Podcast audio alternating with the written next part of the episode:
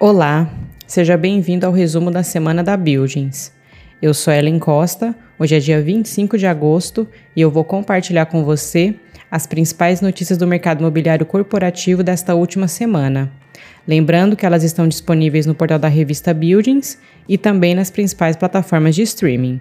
E se você estiver assistindo pelo YouTube, o link para as matérias está na descrição do vídeo. Então vamos para a nossa primeira notícia que foi publicada no portal Newfeed. Gestora planeja estrear em fundo de tijolo, aproveitando queda da Selic. O que já era esperado, a queda da taxa básica de juros tende a ser benéfica para os fundos de investimento imobiliários, os FIIs. Com o início do ciclo de corte da Selic, a inflação controlada e a valorização dos ativos, o setor deve receber mais a atenção dos investidores, tanto fundos de papel quanto de tijolo. Os primeiros investem em instrumentos como certificados de recebíveis imobiliários, os CRIs. O segundo modelo adquire imóveis físicos. Os fundos imobiliários de papel ainda estão captando com o varejo. Há uma mudança gradual para o tijolo, que está atraindo os institucionais. Os fundos de papel ainda estão captando com o varejo. Há uma mudança gradual para o tijolo, que está atraindo os institucionais. Afirma Bruno Bagnarioli, CEO da Mauá Capital.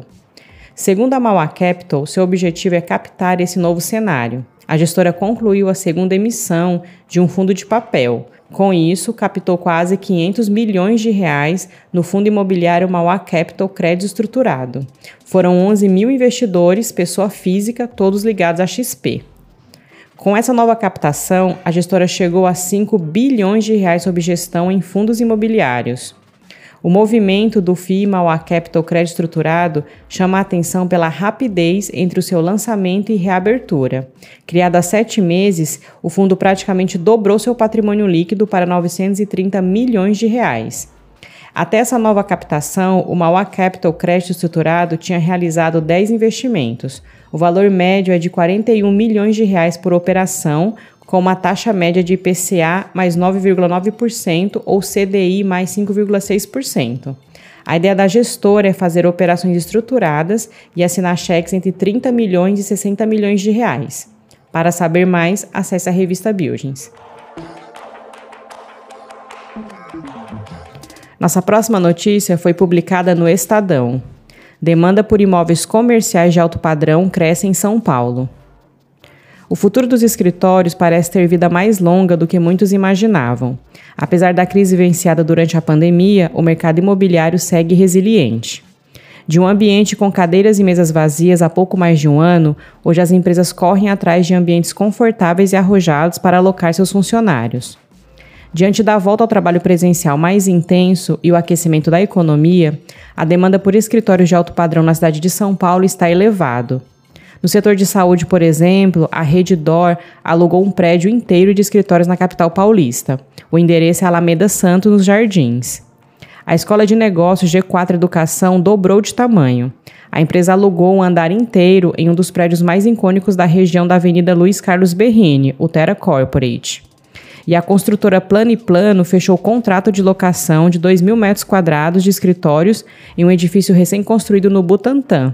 O novo escritório será cerca de duas vezes maior do que o atual, localizado no Brooklyn. Conforme dados do segundo trimestre da Buildings, a cidade de São Paulo possui hoje mais de 11 milhões de metros quadrados locáveis de escritórios em edifícios corporates, as lajes corporativas. Os resultados apontam alguns destaques interessantes no segundo trimestre do ano. O principal deles se refere a um dos mais importantes indicadores do crescimento ou retração do mercado, o que chamamos de absorção líquida. Ela voltou a ser positiva no universo corporate classe A, de alto padrão, em mais de 56 mil metros quadrados. Entre abril e junho, o universo classe A entregou mais de 130 mil metros quadrados, ante estoque zerado no primeiro trimestre do ano. Segundo especialistas, nos próximos meses, a tendência é que o movimento de ampliação dos espaços de escritórios ganhe força. Isso deve acontecer por causa do início do ciclo de queda da taxa básica de juros. Como resultado, deve impulsionar a atividade. Consultorias imobiliárias informam que grandes companhias já começaram a encomendar estudos de prospecção para aumentar as instalações de seus escritórios. Para saber mais, acesse a revista Buildings.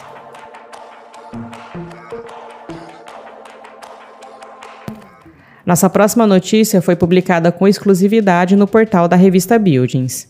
Prospecção de clientes na arquitetura corporativa. Já parou para pensar como as informações do mercado imobiliário corporativo podem resultar em muito mais que um simples relatório? Além disso, se bem coletadas e interpretadas, são capazes de render bons negócios e parcerias de trabalho. O case entre a Trio Arquitetura e a Spectres veio justamente para atestar isso. Fernando Diziaca, sócio-diretor da Buildings, estava no seu escritório na Chácara Santo Antônio quando recebeu a ligação de um de seus clientes. De uma conversa de três minutos, Letícia Calado, da Trio Arquitetura, lhe convidou para um café no escritório da Spectres, em São Paulo. O motivo? A Trio gostaria de mostrar de perto as instalações do novo escritório da Spectres. Mais ainda, seu entusiasmo se explicava em razão do resultado alcançado com a parceria de trabalho surgida entre a Trio e a Spectres a partir dos dados coletados na plataforma Build CR O encontro foi marcado e Diziacas foi recebido por Letícia Calado, head comercial da Trio, e Diogo Pereira, diretor financeiro da Spectres do Brasil.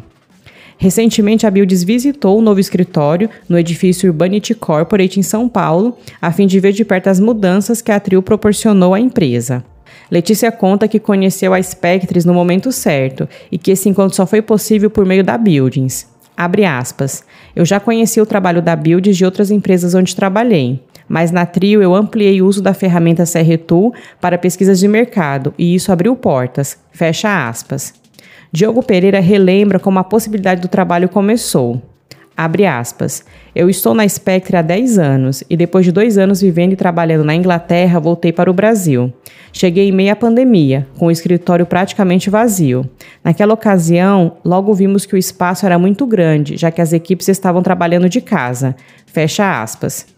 Por coincidência, Diogo recebeu uma mensagem de Letícia pelo LinkedIn. Ela fazia prospecção e chegou até ele pelos dados coletados no CRTool. Quer saber mais sobre o case da Trio e da Spectre? Leia conteúdo exclusivo na revista Builds e confira também o vídeo da entrevista que está disponível no canal da Builds no YouTube.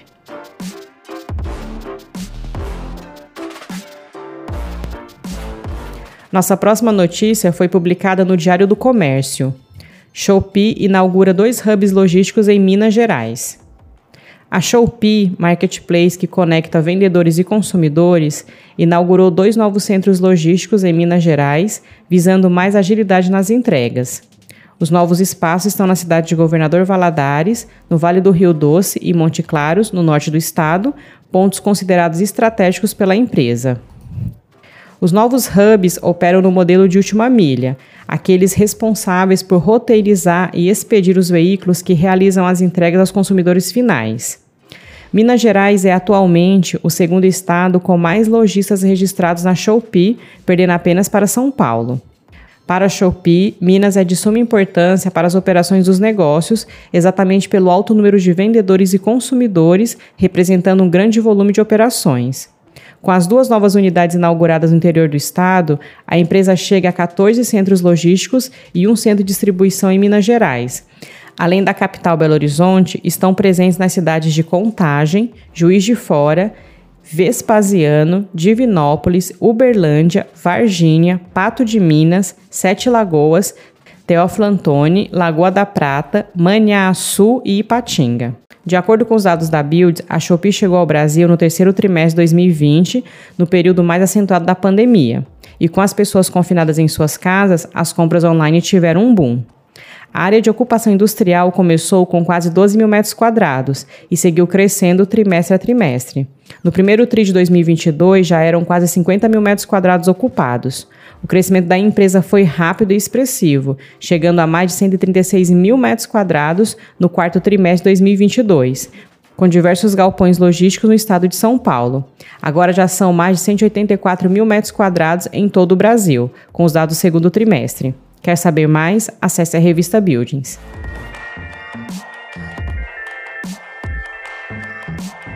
Nossa última notícia foi publicada no portal Money Report.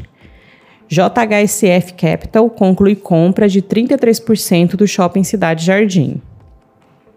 A JHSF Capital concluiu uma das maiores transações do segmento imobiliário de alta renda no Brasil.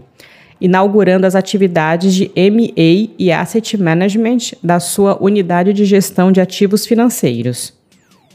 A companhia se estruturou para a aquisição de 33% do shopping Cidade Jardim, na zona sul de São Paulo, por meio da aquisição de um fundo de investimento imobiliário detido pela Gazite Brasil, com valor patrimonial aproximado de 800 milhões de reais.